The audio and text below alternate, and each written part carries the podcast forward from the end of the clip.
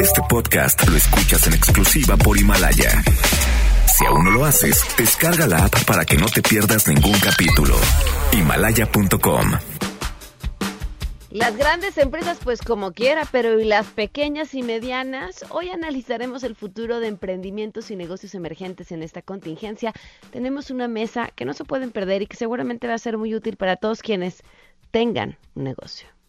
Ya tenemos eh, definido el cómo vamos a entregar un millón de créditos a pequeños empresarios, pequeños negocios familiares, tanto del sector formal como del sector informal. Tenemos buenas noticias y más. Quédense, así arrancamos este jueves a todo terreno. MBS Radio presenta A Todo Terreno con Pamela Cerdeira. ¿Cómo pasamos de los 3.181 contagiados de coronavirus a más de 26.000? Una multiplicación que me permite decir, por cada caso confirmado de COVID, cuántos hay en la población que no vi porque no llegaron a la consulta, etc. Y son finalmente estos, aquí está la suma, 26.519 casos. Tan tan. De los 3.000, ¿cuánto? Ciento y tantos que acabamos de informar. Hay otros que no llegaron a consulta, pero estos métodos nos permiten decir con razonable certidumbre, ahí están. ¿Tan, tan? Sí, sí, pero para esto hay que retroceder hasta el 5 de abril, cuando se publicó la entrevista que Richard Ensor, periodista de The Economist, le hizo a Hugo López Gatel. En esta entrevista le preguntó sobre la cifra negra, es decir, cuántos serán los casos que por no hacer las pruebas no se estaban midiendo preguntó que si para ser completamente transparente con la población reconocía que el número de casos que se estaban publicando cada noche no era el número de casos reales. Cuando el gobierno publica estadística criminal, reconoce que los números no son precisos y lo compensa estimando la cifra negra, a lo que Hugo López Gatel respondió totalmente. ¿Por qué no hacen un esfuerzo entonces para dar una cifra negra y mejorar la transparencia? Y él respondió que estaban publicando un nuevo indicador dentro del sistema de vigilancia, que no importaba si México tenía 20, 400 o 1000 casos, porque lo que la proporción de confirmados revelaba era un patrón, y que siempre reveló que usaban un modelo centinela y que este modelo no hace todo visible. Agregó que el modelo empezó a operar el 23 de marzo pero que los números del modelo todavía no estaban disponibles porque apenas acababa de iniciar su operación. Así que el periodista insistió. Entonces, ¿no pueden poner un número real de casos en México? La respuesta fue no, no tenemos ese número todavía. Y al parecer, el número finalmente llegó ayer. Dicen que pensar mal es pensar bien, y los mal pensados creemos que esa entrevista fue la que finalmente hizo que sugirieran el número 8, o sea, que el número de contagios que nos dan cada noche hay que multiplicarlo por 8. Finalmente la instrucción es la misma, quédense en casa. No, no, tú no, tú no, Vera Carrizal. Él es el exdiputado local de Oaxaca señalado por el ataque con ácido a María Elena Ríos. Pues después de que uno, ignoraran el caso, luego empezaran a moverse, le dieran tiempo para darse a la fuga y finalmente se entregara a las autoridades, pospusieron su audiencia porque dijo que se sentía mal. María Elena teme que desde la entrega hasta el supuesto dolor abdominal sea todo parte de una mañosa estrategia que pudiera dejarlo en libertad. Y para cerrar, mientras nos enteramos que las compras para enfrentar esta pandemia se hicieron tarde, y continúan las quejas de profesionales de salud por falta de material, en el país de la desigualdad hay ambulancias que se mueven en la abundancia. No, no necesariamente de equipo médico. Es que en la alcaldía Cuauhtémoc, dos paramédicos fueron detenidos porque transportaban 6 kilos de clorhidrato de metanfetamina y un arma de fuego de uso exclusivo de las Fuerzas Armadas. No vaya a ser que en medio de la pandemia, pues se necesite el material, ¿verdad?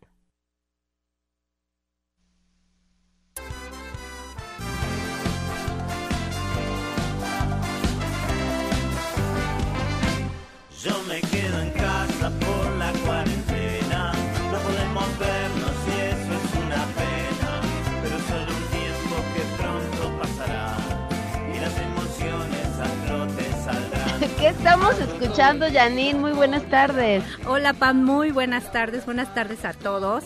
Estamos escuchando ni más ni menos que a los auténticos decadentes. Que fíjate que hicieron esta canción justo eh, pues para la gente que está que estamos este, haciendo cuarentena, ¿no? Y además lo hicieron con un video muy divertido, están ellos, sus familias cantando y así, ¿no? Con la alegría que, que a ellos los caracteriza. Entonces, bueno, creo que que estarás de acuerdo conmigo en que la comunidad artística ha sido como muy solidaria con la gente, ¿no? Haciendo conciertos, canciones y cualquier cosa. Además, eh, cuando nos preguntamos por qué el Estado tiene que dar dinero para la cultura, porque tendría que sostenerse sola por ser comercialmente, eh, estas, estas son las respuestas. O sea, en estos momentos en, los que decimos de dónde me agarro, la cultura ha sido el gran salvavidas. Claro, porque además, y es eh, eh, ha sido en todos los géneros. En todos los géneros musicales, en, en teatro, están también haciendo por ahí cosas interesantes. De verdad han sido una gran, gran compañía para todos y bueno, merecen un reconocimiento. Y el día de hoy, digo, aprovechando que, que tenemos aquí a, auténticos escuchándolos, pues que nos digan qué canciones de rock en español quieren escuchar, así que nos, que nos prendan en este jueves. Perfecto, arroba bebé para que te manden sus propuestas. Gracias, Por favor, gracias. Ahí está Janine Montes, productora de este programa, con la propuesta y por supuesto esperando las suyas. Gracias por acompañarnos en este jueves 9 de abril del 2020. Soy Pamela Cerdera. La invitación a que se queden aquí hasta la una de la tarde. El teléfono en cabina que ahí estamos para escucharle 5166125. Me encanta que nos escriban por WhatsApp y que nos digan cómo están hoy, cómo van, cómo se sienten. El número 5533329585. Les recuerdo que tenemos una lista de difusión. ¿Y qué hacemos en esa lista? Pues estamos en contacto un poco más directo, los tenemos registrados con sus nombres para así platicarnos unos a otros y les avisamos de cositas que tenemos, cuando hay regalos pues son los primeros ganones. Por cierto, hoy voy a tener un Facebook Live a las 7 de la noche en mi Facebook, me encuentran como Pam Cerdeira. Voy a estarles leyendo mi cuento El monstruo del cajón que es el primero publicado que tengo en papel. Y vamos a hacer este ejercicio este jueves y el próximo jueves leeré alguna otra cosa. Y bueno, pues la oportunidad de estar leyendo, de estar platicando, de estar conversando. Así que me va a dar muchísimo gusto que me puedan acompañar. Ya les mandaremos también la liga a quienes están en la lista de difusión. Si no están, nos mandan un WhatsApp, ponen su nombre, quiero estar en la lista y los agregamos 55 33 32 95 85. No los llenamos de memes, por supuesto nada de fake news. Eh, es una lista de difusión muy respetuosa. El correo electrónico todoterreno arroba mbs.com, Twitter, Facebook e Instagram me encuentran como Pam Cerdera y en Himalaya pueden encontrar el podcast de este programa estos nuevos tiempos nos han llenado de nuevas formas de comunicarnos. Ahora todos eh, dominamos lo que es el Zoom, nuestras reuniones son en línea, por supuesto, nuestras juntas también, y esto no está exento de broncas. Hace, creo que fue la semana pasada, fue todo un escándalo que estaban investigando pues los temas de seguridad en Zoom, justamente quien ha crecido en usuarios muchísimo en estos últimos días, pues justamente por la situación. Eh, de entrada empezó porque un primer ministro publicó una fotografía de su reunión con el gabinete y en él se veía su número de identidad de Zoom, lo que pues finalmente hace que cualquiera que quisiera pudiera haberse metido a, a esa reunión. Eh, después revelaron pues cuáles eran las fallas que había en el tema de la seguridad. Y les cuento todo esto porque ahora justamente en la transmisión de un foro virtual en la Cámara de Diputados, pues se les colaron eh, exponiendo un video porno. Angélica Melín, cuéntanos, muy buenas tardes. Hola Pamela, muy buenas tardes, con el gusto de saludarte y también de saludar al auditorio. Sí, los diputados no están exentos de pues estos imprevistos en el uso de la red y de las nuevas tecnologías, de estas plataformas para transmitir audio y video, y es que no tienen otro modo de trabajar por el momento los congresistas. La Cámara de Diputados está cerrada desde hace algunas semanas, Pamela, por la emergencia por coronavirus y ayer les tocó sufrir pues los gajes de este oficio y bueno también están trabajando en línea a través de estas herramientas eh, estas plataformas de comunicación. Se realizaba bien lo comentabas Pamela un foro virtual la economía de las mujeres frente a la emergencia sanitaria del coronavirus y bueno pues eh, se sufrieron los efectos de la falta de mecanismos de ciberseguridad y bueno pues también a lo que se exponen los congresistas ahora al realizar prácticamente todo su trabajo eh, por eh, vía red eh, de internet. Los participantes de este foro, bueno, pues pasaron momentos de apremio, seguramente pues de, vergüenza, Pamela, cuando en las plataformas de transmisión de este foro virtual, bueno, pues se colaron imágenes de tipo pornográfico, imágenes de sexo explícito. Los organizadores tardaron algunos instantes en percatarse de este hecho y también pues se tardaron todavía más en intentar bloquear la señal introducida sin la autorización, por supuesto, Pamela, de los organizadores. Este video pornográfico se transmitió durante, en este foro durante unos 30 segundos aproximadamente y bueno, pues mientras los participantes le sufrieron para poder bloquear esta imagen o esperar a que pues el hacker o hackers, bueno, pues retiraran estas imágenes de eh, eh, tipo pornográfico que se eh, transmitieron en el marco de este panel, el primer panel de discusión de este foro, cuando una de las invitadas se disponía a participar, bueno, pues de repente se presentaron en pantalla abierta, en toda la pantalla de esta herramienta de transmisión, Zoom, y también a través de la página de em, la cuenta en Facebook de la diputada del Movimiento Ciudadano Marta Tagle, ahí aparecieron estas bochornosas imágenes. Uno de los participantes en este foro, Mario Fósil, un especialista pues también en materia de cuestiones de género y también eh, pues integrante de organizaciones eh, no gubernamentales, bueno, pues algún comentario respecto a esta intromisión en este foro parlamentario que se llevaba a cabo el día de ayer de manera virtual. Escuchemos a Mario Fósil.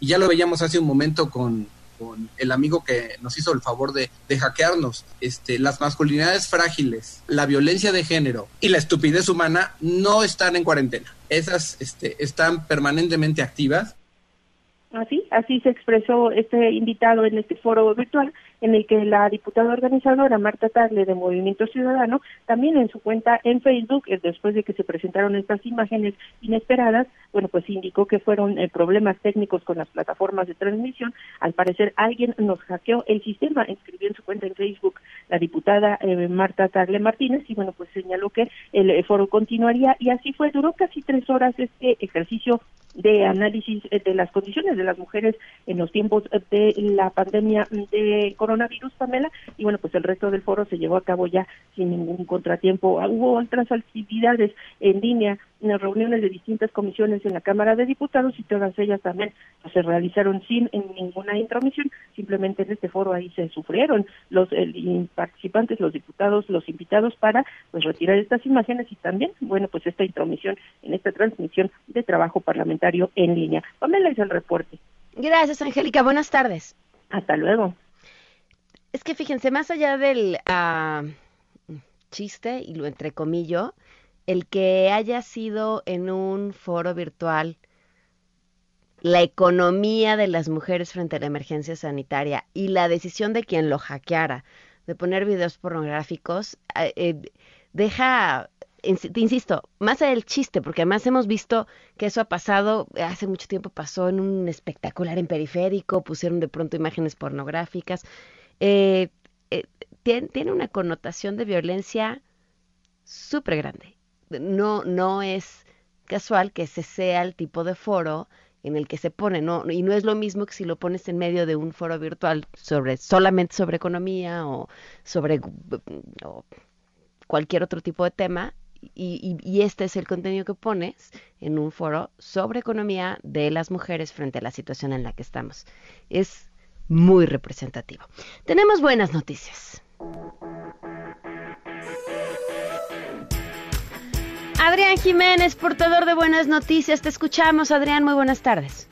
Buenas tardes, Pamela Auditorio. Un saludo afectuoso con el objetivo de dar continuidad a la enseñanza y aprendizaje con base en tutoriales, herramientas académicas y oferta educativa a distancia. La Facultad de Medicina de la UNAM puso a disposición de su comunidad la plataforma digital Meditic. A través de este portal, la institución ofrece material didáctico a los estudiantes de las cinco licenciaturas impartidas en la escuela, médico cirujano, investigación biomédica básica, fisioterapia, ciencia forense y neurociencias.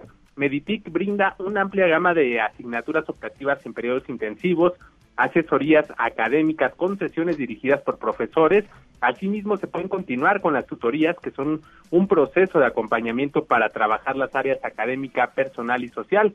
En tanto, a los docentes les ofrece la posibilidad de seguir con sus labores mediante una guía básica para impartir una asignatura a distancia. De esta forma, este ciberespacio aloja herramientas para académicos, profesionales de la salud y público en general, quien tendrá acceso a recursos para aprender sobre salud, inglés, ética y otros temas además de opciones lúdicas y de recreación con teatro, literatura y ejercicios. Además, de acuerdo con la Facultad de Medicina, en Meditic la comunidad universitaria podrá responder una encuesta para dar seguimiento a su salud y de las personas con las que viven, esto ante la contingencia por COVID-19. También el auditorio, la información que les tengo. Muchísimas gracias, Adrián. Muy buenas tardes. Buenas tardes. Vamos a una pausa. Tenemos una mesa buenísima. Eh, sabemos, a ver, eh, este, este tema, lo que le va a pasar a nuestra economía, lo que ya le está pasando a nuestra economía, por Dios, ya se hablan más de 300 mil empleos perdidos, eh, es bien importante y nos pega a todos. Y, y vaya, veámoslo en nuestros círculos inmediatos, ¿no? Eh, alguien se queda sin chamba o se queda sin poder salir a trabajar hoy o deja de vender algo que regularmente vendía y entonces esa persona deja de consumir algo que regularmente consumía. Y entonces vemos cómo se va, pues en una reacción en cadenita que, insisto, si lo vemos en nuestros círculos inmediatos ya podemos entender el tamaño que va a tener de afectación para nuestro país.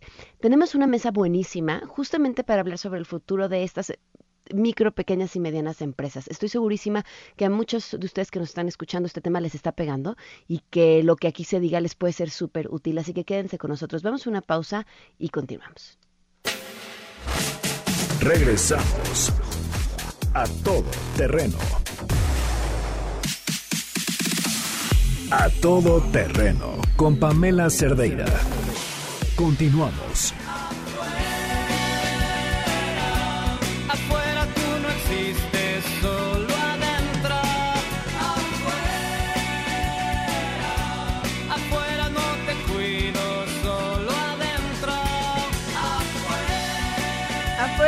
A petición de Viri y Karim. Se fijan que este, generosos estamos con la música. Ahora, desde que empezamos con este asunto, todo lo que quieran escuchar es justamente lo que estamos eh, poniendo. decía, tenemos una mesa hoy para hablar acerca de cuál va a ser el futuro de las pequeñas, micros, pequeñas y medianas empresas en el país, los consejos, las historias, las preocupaciones que de aquí puedan salir. Estoy segura que pues las comparten quienes nos escuchan tengan o no una pequeña empresa o sean empleados de una micro, pequeña o mediana empresa. Eh, todos tenemos una historia que contar en esto que finalmente hoy estamos viviendo. Ya nos acompaña hoy en la línea Fernando Villela, él es académico de la Facultad Empresarial de la Universidad Panamericana. Gracias por acompañarnos. Muy buenas tardes. Bueno. Sí, ¿qué tal, Fernando? ¿Me escuchas? Ah, Buenas tardes. Yo no soy Fernando, yo soy Juan del Cerro. Ah, entonces creo que Fernando no está conectado o no nos escucha. Juan del Cerro es fundador de Disruptivo TV y socio fundador de la Asociación de Emprendedores de México. Gracias por acompañarnos, Juan. Muy buenas tardes. Muy buenas tardes. Perdón por, la confusión. No, pues muchas gracias de tenernos por acá. Creo que es un tema eh, súper importante que platicar y que discutir. ¿Cómo has vivido tú estos días? ¿Cómo, cómo, ves en la que estamos y, cómo podemos ver hacia adelante? Pues mira, la verdad es que han sido unas semanas muy interesantes. Este, pues nosotros nos dedicamos en Disruptivo y en Social Lab a, apoyar, o sea, somos emprendedores de alguna manera y, nos dedicamos también a apoyar a otros emprendedores. Entonces, pues ha sido un proceso, pues por un lado de, de, no frenarnos, ¿no? De yo lo que le he dicho a mi equipo es que hay que meter el acelerador, hay que seguir trabajando eh, porque pues hay que pensar en cómo queremos salir de esta crisis, ¿no? Cómo queremos estar cuando esta crisis termine y definitivamente queremos estar más fuertes de lo que estamos ahorita. Entonces, pues mucha creatividad, mucha paciencia, mucha calma y ver cómo nos podemos ir adaptando. Mucha de la gente se pregunta eh, que, o sea, evidentemente que se puede hacer desde quienes recaudan impuestos, dan apoyos y tal, pero quizá la, la pregunta más importante, porque además somos más y finalmente seremos quien saquemos adelante esta situación, ¿qué, ¿qué, podemos hacer entre nosotros, entre, por supuesto, entre pequeñas, medianas, micros, pequeñas y medianas empresas, pero también entre los ciudadanos? Yo estoy totalmente de acuerdo contigo, o sea, creo que definitivamente el gobierno pues, siempre tiene potencial de, generar un impacto fuerte, pero no podemos esperarnos y depender. A mí, a mí lo que, la actitud que no me gusta nada es pues como cruzarnos los brazos y, ver si, el gobierno va a ayudar o no, ¿no? O sea, si, si se ponen las pilas, qué bien, pero si no entre nosotros, pero ¿qué? Por ejemplo, la Asociación de Emprendedores de México, la SEM, eh, como decías al principio, soy, soy socio fundador, pues está impulsando ya desde antes de la crisis incluso una iniciativa que se llama eh, Pago a 30 días, en el que pues al principio se buscaba que se convirtiera en una ley donde los, por ejemplo, las grandes empresas pues tuvieran que pagarle a sus proveedores eh, máximo 30 días, ¿no? Sabemos que hay empresas que, tienen políticas de pago a, 60, 90 días y eso muchas veces afecta a los flujos. Y, por ejemplo, ahorita, en, en, tiempos de crisis especialmente, pues el tema de flujo de caja es un reto. Entonces, como, como el gobierno no lo ha querido impulsar como ley, ¿qué está pasando? Pues que ahora ya más de 100 empresas están auto sumándose a estos a estas políticas de pago en 30 días. Entonces, estamos hablando de, ¿cómo se llama? De consejos empresariales importantes, ¿no? De redes eh, de empresas grandes que están diciendo, ¿sabes qué? ¿Cómo podemos apoyar a las pymes que muchas de ellas son proveedores de estas empresas? Pues nosotros mismos autorregulándonos eh, y pagando en máximo 30 días, cosa que nos va a ayudar mucho a los emprendedores, mucho a las pymes para, para tener flujo de caja, que eso es uno de los retos más importantes, al menos en estos primeros meses de la crisis, ¿no? Ya nos acompaña también Fernando Villela en la línea académico de la Facultad Empresarial de la Universidad Panamericana. Gracias por acompañarnos. Muy buenas tardes. Muy buenas tardes, Pamela. Muchas gracias por, por la invitación. Eh, antes de comenzar a platicar, saludo también a Jorge Carpinteiro, director de consultoría de Clark Modet México. Gracias por acompañarnos, Jorge. Buenas tardes. ¿Qué tal? Buenas tardes, Pamela. Muchas gracias por la invitación al programa. Eh, bueno, pues eh, primero, Fernando, ¿cómo, cómo, ¿cómo ves esta situación y, hacia dónde vamos? Mira, se ve muy complicada. las pymes y las empresas pequeñas y medianas son empresas que, sin decir que viven al día, sí viven a un corto y mediano plazo. Y suspender actividades y una reducción en sus ingresos tan fuerte como la que están viviendo es este, muy preocupante, sobre todo, y pasándolo a nivel nacional, cuando son el 52% del Producto Interno Bruto de este país y más o menos este, el 70% de los empleos eh, formales. Entonces sí, sí ve un poco complicado lo que, lo que estamos viviendo a falta de además un, gobierno que entienda la importancia y busque modos de apoyarla. Jorge, ¿tú cómo ves la situación?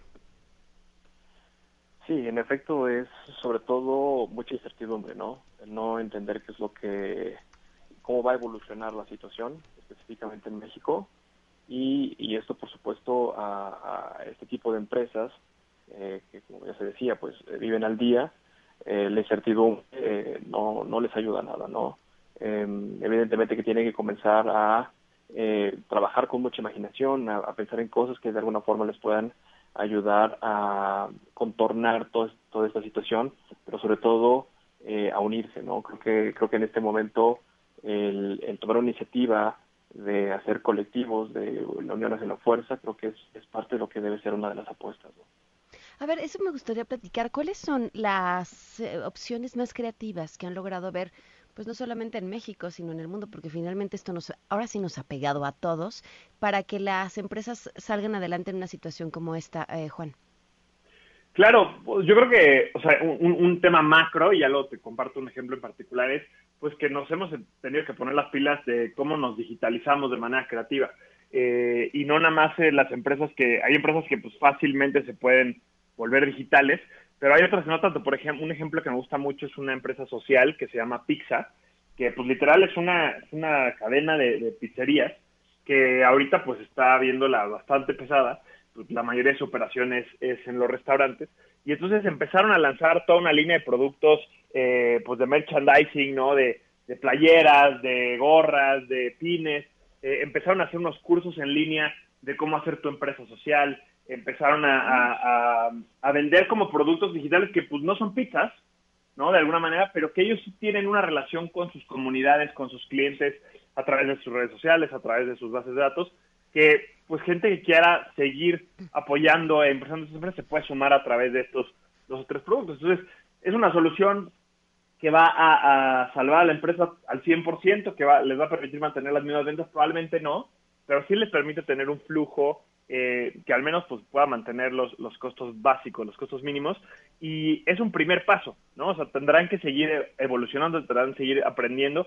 Yo creo que es un poco un, buen ejemplo de la creatividad, ¿no? Eh, otra, otra empresa social también eh, se llama Café Buna, que hacen un café como de lujo, que el 100% de sus ventas antes era restaurantes, y ahorita pues obviamente se fue al piso.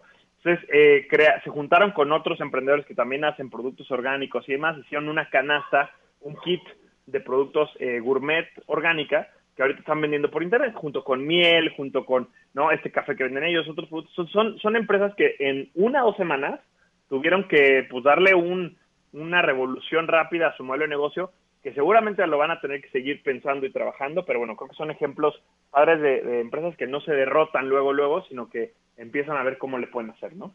Fernando, ¿tú qué has podido observar? Mira, yo, yo creo que la, lo más importante ahorita es quizás regresar a lo básico de, una, la administración de una empresa. Eh, hoy tienen que ser, eh, sobre todo las pymes, muy cuidadosos con sus costos fijos, con aquellos costos que tienen que cubrir eh, sin importar si venden una unidad o venden 100 o todas las que tengan. Entonces, hay que intentar hablar con proveedores, buscando apoyarse entre ellos, quizás este, ver qué pagos se pueden retrasar, acercarse a los bancos, aquellos que tengan eh, deudas y um, decirle que sí a estos planes de apoyo. Eh, hay que hay que ver la nómina, es un tema fundamental, ver cómo se puede negociar, ver qué se puede hacer sin afectar a los trabajadores, pero también entendiendo que para muchas de estas empresas es uno de sus costos más importantes y yo creo que además de, de rezar lo básico, hay que hoy, hoy hay que ser muy cuidadosos y muy conservadores. Hay que evitar grandes riesgos, aquel plan que tenías de expandir, de, traer una nueva máquina, un nuevo, eh, pues ahorita no es el momento, ¿no? Ahorita eh, cada centavo hay que cuidarlo, cada centavo hay que entenderlo y creo que además, por último, eh, hay que darle una vuelta a, la, a nuestra fuente de ingresos, ¿no? eh, nos comentaban otras técnicas que tienes para generar otros ingresos. Yo me iría quizás a eh, ver si puedo cobrarle a algún deudor, a alguien que, me da dinero, ver si puedo adelantar algún pago, cuestiones así, porque si bien hay que cuidar los costos, pues evidentemente cualquier peso que entre es bien recibido. Jorge. Mira, yo, yo creo que, eh, aportando a lo que ya, ya fue mencionado, esta es una excelente oportunidad para que este tipo de empresas cambien algunas formas como normalmente se venían desarrollando, ¿no? Eh, principalmente en lo que se refiere a no únicamente pensar en el corto plazo, sino pensar en el corto plazo, pero también en el mediano plazo. Entonces, en el corto plazo pensar en todas estas iniciativas que les van a permitir aproximarse de, sus clientes, de, sus usuarios, una vez que ellos no se pueden acercar a, sus establecimientos, en estos casos, pero también pensar en el largo plazo, ¿no? o en el mediano plazo, en donde identifiquen cuáles son todos esos elementos que las distinguen, todos esos elementos que las caracterizan, ese conocimiento o esas virtudes que tienen, ¿no? Eh, para poder transformarlas en, en, algo nuevo. Nosotros, por ejemplo, vimos el caso de, de, un, un, joven que había terminado la licenciatura y que convirtió, convirtió su tesis de licenciatura en una patente. Y a partir de ahí consiguió financiarse, hoy día está produciendo eh, millones de unidades para los Estados Unidos eh, de la mano de uno de los más las más grandes empresas de ese sector. Y, eh, y esto le ha permitido cambiar por completo su vida no entonces hay muchas empresas por ahí que tienen muchas capacidades que tienen tecnología que tienen conocimiento que tienen experiencia que tienen capacidad de distribución en fin diferentes circunstancias que les pueden ayudar y por otro lado también eh, trabajar en conjunto, ¿no? Eh, eh, no sé si dentro de un modelo de franquicia que, ellos propios generen, ¿no? Que a través de la conjunción de diferentes empresas que a través de esto puedan conjuntar esa, ese, ese flujo financiero, que puedan hacer compras de economía de escala, que puedan, en fin, alterar las reglas del juego, ¿no? Para aprovechar eh, su facilidad de ser más dinámicas, de llegar más próximo del consumidor, de estar más cercano de las personas, ¿no? Creo que es aprovechar este momento para aprender y replantearse la forma como venían trabajando hasta hoy, como hoy día también las personas están replanteándose muchos de los valores de sus formas de comprar, de moverse, ¿no? y sacar provecho de, de esos cambios de modo de vida que están teniendo las personas. Tenemos una pregunta del público. Tengo una empresa que se dedica a organizar eventos. ¿Habrá alguna recomendación que me puedan dar? ¿Alguien? Juan. Eh, pues claro, mira, yo creo que justamente las empresas, nosotros tenemos una parte muy importante de organización, por ejemplo, de talleres, de, bootcamps, ¿no? De actividades presenciales, que quizás es distinto al, tipo de eventos que, organiza la persona del público que pregunta. Y pues de la noche a la mañana tuvimos que ver qué parte de estos eventos o qué parte de estas actividades se podían digitalizar, ¿no? Eh, un caso muy particular, teníamos un, un campamento para emprendedores este, de cuatro semanas, ¿no? Que nos íbamos a ver con ESCA fin de semana con UNICEF, eh, o, sea, con, un aliado que es UNICEF, y pues tuvimos que literal hacer un, mapeo de cómo podíamos llegar a esta gente de manera digital.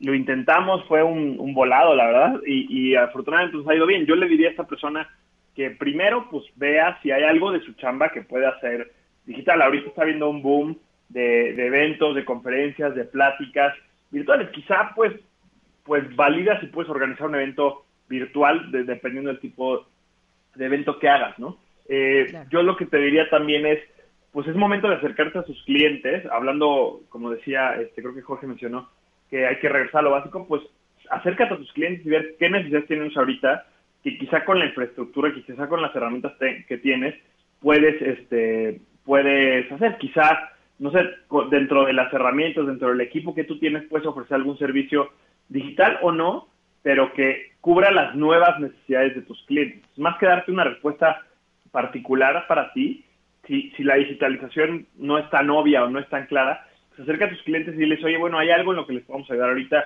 quizás no vas a organizar un evento para 200 personas presencial, pero quieres llegar a ellos de alguna manera, quieres generarles algún contenido, quieres, no sé qué necesidades y ver si tú puedes usar las mismas herramientas que tienes de una manera distinta que igual cubra esas necesidades la gente está teniendo nuevas necesidades, las empresas van a tener nuevas necesidades y tenemos que estar ahí para, para resolvernos. Eso es lo que nos puede mantener a flote. Ahora, ¿creen que el, el, mundo empresarial cambie después de esto? Que, que de pronto muchas empresas se den cuenta que pueden seguir funcionando teniendo a la mayoría de su plantilla no adentro de las instalaciones, que incluso reconozcan que necesitan instalaciones ahora más pequeñas porque pueden trabajar desde casa. Eh, creen que, lleguemos a dar ese gran paso que por, pues quizá por ideología nos habíamos tardado mucho en dar, Fernando? Yo no lo vería necesariamente. Eh, depende mucho el tipo de empresa. Hay empresas que se pueden dar esos, esos lujos, pero hay otros que sí necesitas al trabajador presencialmente. Y dos, habrá que preguntarnos como trabajadores, ahora que nos han mandado a nuestras casas, cuál ha sido nuestra experiencia yo lo que he rastreado a través de redes sociales y de mis contactos y así, eh, el home office fue una maravilla cuando era una cuestión abstracta, ¿no? Hoy que lo tienes que ver, que tienes que juntar tu vida personal con la laboral, eh, no está, no es la panacea que nos habían vendido. Entonces, eh, me parece que no necesariamente, aunque sí podrá haber una serie de cambios en, en las empresas mexicanas, sobre todo en reconocer la importancia de poner sistemas, poner protocolos, tener eh, en la medida de lo posible colchones financieros que te ayuden a, superar eh, malos malos tragos. El ejemplo que ponías de la llamada que, que tuviste, quizás es un modo de hacer un calendario de eventos, ¿no? Si esta persona le diría, eventualmente esta, esta crisis pasará y la gente necesitará tener eventos, entonces puedes ir acercándote a planear los eventos quizás dentro de cuatro o cinco meses, eh, pedir adelantos y hacer lo que vayas pudiendo hacer ahorita ¿no? desde tu casa, pero no necesariamente yo vería un cambio en el home office, pero sí quizás en regresar a, profesionalizar a las empresas y ver la importancia que tiene esto y no dejar la administración a niveles tan empíricos como muchas empresas hoy lo tienen. ¿Tú, Jorge?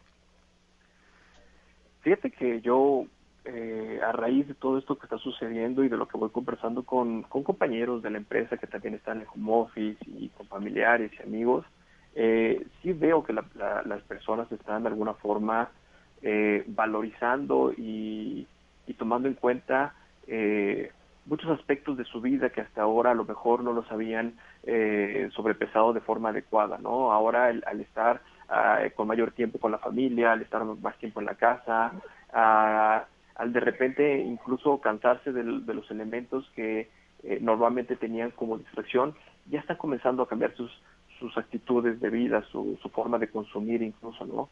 Eh, es evidente que si es, toda esta reflexión está llegando a las personas, también eso termina por pegar a la forma como consumimos, a la forma eh, como adquirimos productos. Y por ende eso termina por verse reflejado en las empresas, ¿no? Las empresas que sean más astutas y que tengan la capacidad de identificar todos estos cambios de, consumo y todos estos cambios en la forma de vivir de las personas, definitivamente podrán aprovechar cosas muy interesantes de lo que está surgiendo aquí, ¿no? Y en efecto, eh, no todas las empresas de alguna forma se pueden establecer al 100% dentro de, del home office y si en algún momento algunas se quedan con ello, eh, van a cambiar las cosas porque hoy día quizás lo que nos tiene un poco más estresados es, esta falta de movilidad y, y, otros elementos, pero seguramente hay cosas muy rescatables, ¿no? Yo, por ejemplo, escuchaba a, una amiga decir que nunca había pasado tanto tiempo junto de su hijo y conversado tanto con él, ¿no? Estos son valores que se vuelven a reafirmar importante y cuando esos valores se reafirman, también nuestras actitudes de consumo y nuestras actitudes de convivencia cambian y eso son oportunidades eh, importantes para las empresas para desarrollarse eh, desde productos, servicios o formas de relacionarse con los consumidores. Ok, vamos de volada a una pausa y, y, regresamos para terminar esta mesa. Muchas gracias a los tres. Este, aguántenme tantito, volvemos. En A Todo Terreno reconocemos a los héroes que libran esta batalla desde la primera línea, como consultorios, hospitales e instituciones. A todo el personal de salud, muchas gracias.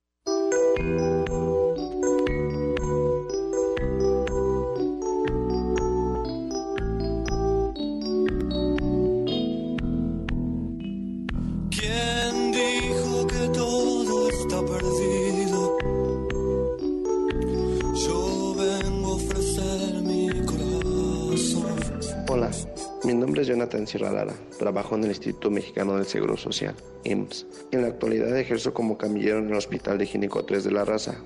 En estos momentos vivimos incertidumbre, temor y, por qué no decirlo, también miedo. Nosotros, al igual que enfermeras y doctores, tenemos contacto directo con los pacientes. Es por eso que tenemos miedo de contagiarnos y a su vez contagiar a nuestros familiares. Es un virus que en cierta manera no conocíamos, por lo tanto no teníamos noción de cómo proceder ante un caso positivo, por eso el miedo. A diferencia de las demás personas, nosotros no podemos quedarnos en casa, tenemos que salir y exponernos en la calle y tenemos que trabajar. Me gustaría quedarme en casa, pero tenemos que trabajar y por lo mismo sacrifico tiempo con mi familia por seguridad de ellos. ¿Por qué no me quedo en mi casa? Nosotros tomamos medidas de seguridad de higiene en casa y en el hospital, pero mi papá y mi mamá sufren de hipertensión y están llegando a la edad de 60 años y sé que me cuido, pero prefiero en estos momentos cuidarme más para no exponernos. Creo que cada quien en su área es importante. Un maestro enseñando, un reportero comunicando. En mi caso, eh, más que importante, me siento bien al saber que al estar aquí ponemos un grano de arena y podemos ayudar a otras personas. Hoy nosotros y mañana por mí. Todos somos importantes. ¿Qué recomiendo? Se escuchará trillado, pero lo mejor es quedarnos en casa y sí, lavarse las manos las veces que sea necesario y no entrar en pánico. Somos mexicanos y Dios está con nosotros. Sé que esto también pasará.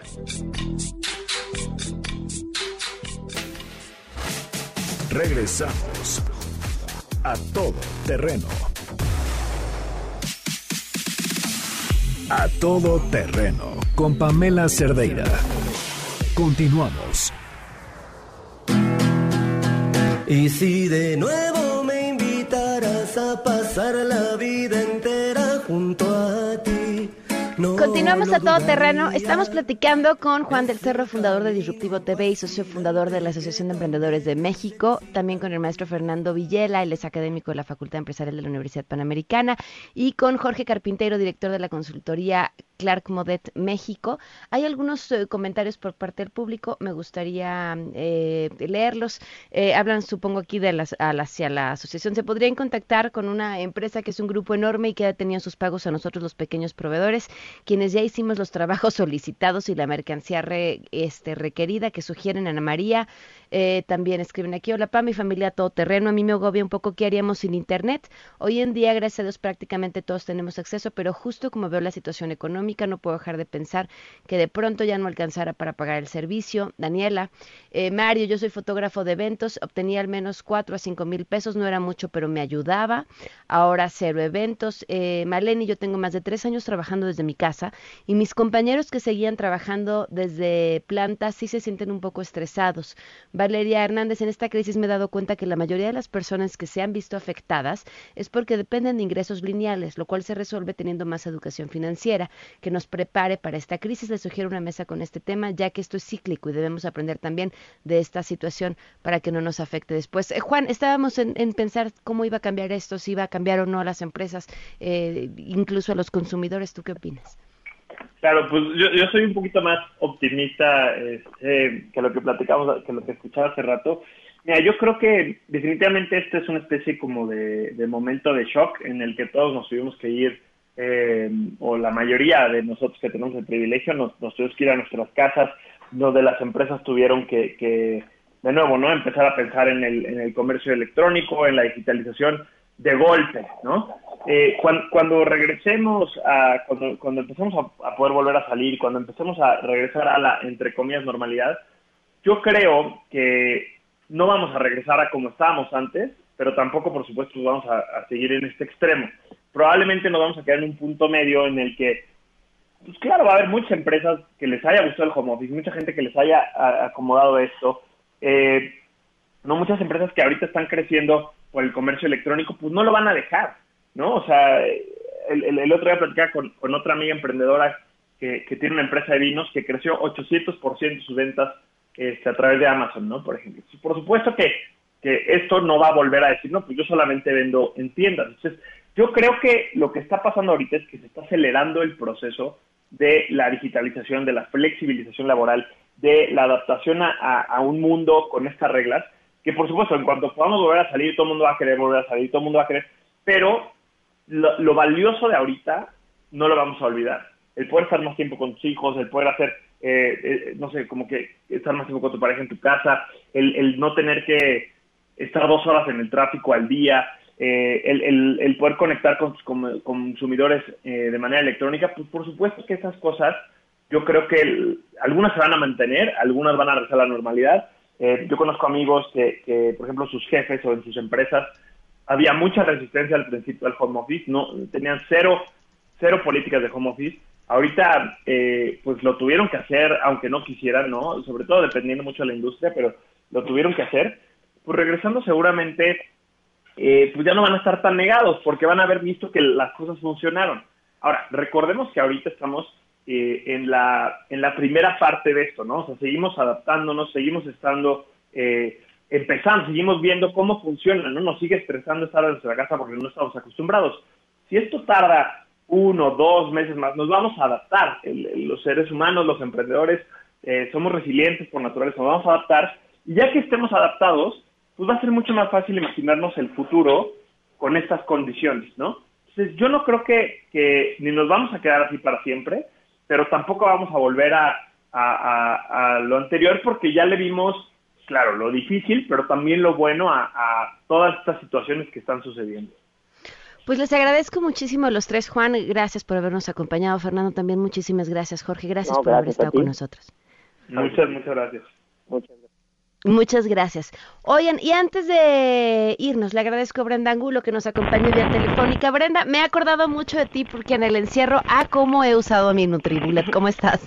Muy bien, mi querida Pamela. Hola a todo tu auditorio. Bonita tarde. Pues estoy muy bien y de verdad Nutribullet es la mejor herramienta porque en menos de un minuto preparas los mejores NutriBlast, que son bebidas cargadas de nutrientes para que los aproveches al máximo y tengas una vida saludable. Y les quiero dar una receta que les va a encantar, Pamela, para preparar un delicioso NutriBlast con su NutriBullet. Ustedes pueden poner un limón y lo mejor de todo es que no necesitan quitar la cáscara ni las semillas. Le agregan cúrcuma, naranja y jengibre.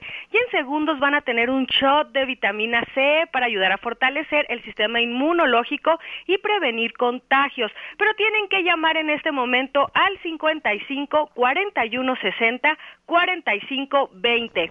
55 41 60 45 20 para que den la bienvenida a una vida sana tomando diario un Nutriblas con Nutribullet. ¿Qué te parece, Pamela? Oye, me parece muy bien que tienen que hacer para tenerlo. Bueno, solamente llamar 55 41 60 45 20 y bueno, les voy a platicar que a diferencia de un extractor que desperdicia toda la fibra, NutriBullet todo lo pulveriza y ayuda a extraer los nutrientes de los alimentos, pues gracias a que tiene un motor muy potente de 600 watts y también es muy sencillo de lavar porque solo pones el vaso en el chorro de agua y listo. Y bueno, tú que eres eh, una de las personas que usa NutriBullet, pues sabes que de verdad funciona, Pamela.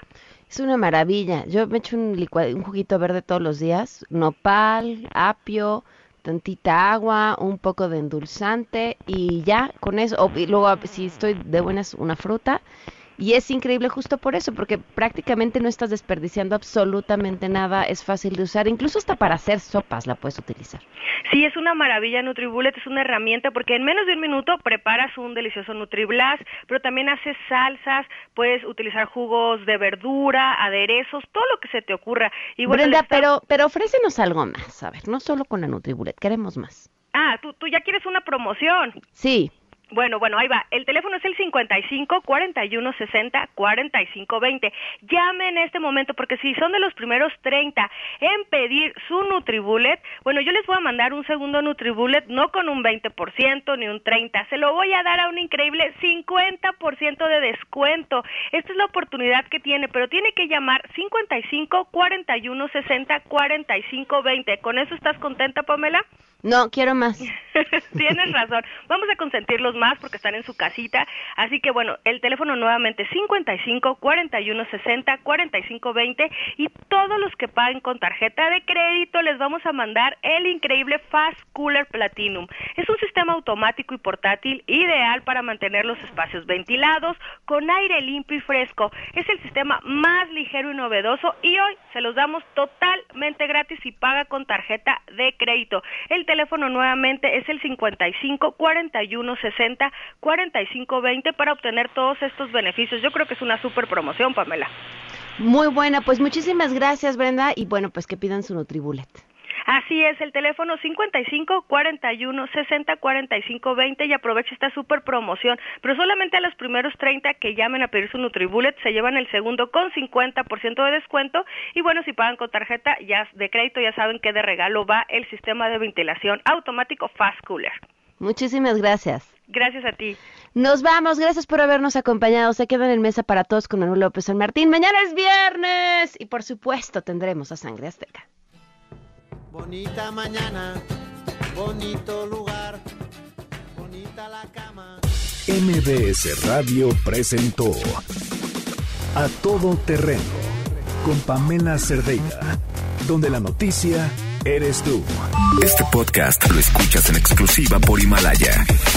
Si aún no lo haces, descarga la app para que no te pierdas ningún capítulo. Himalaya.com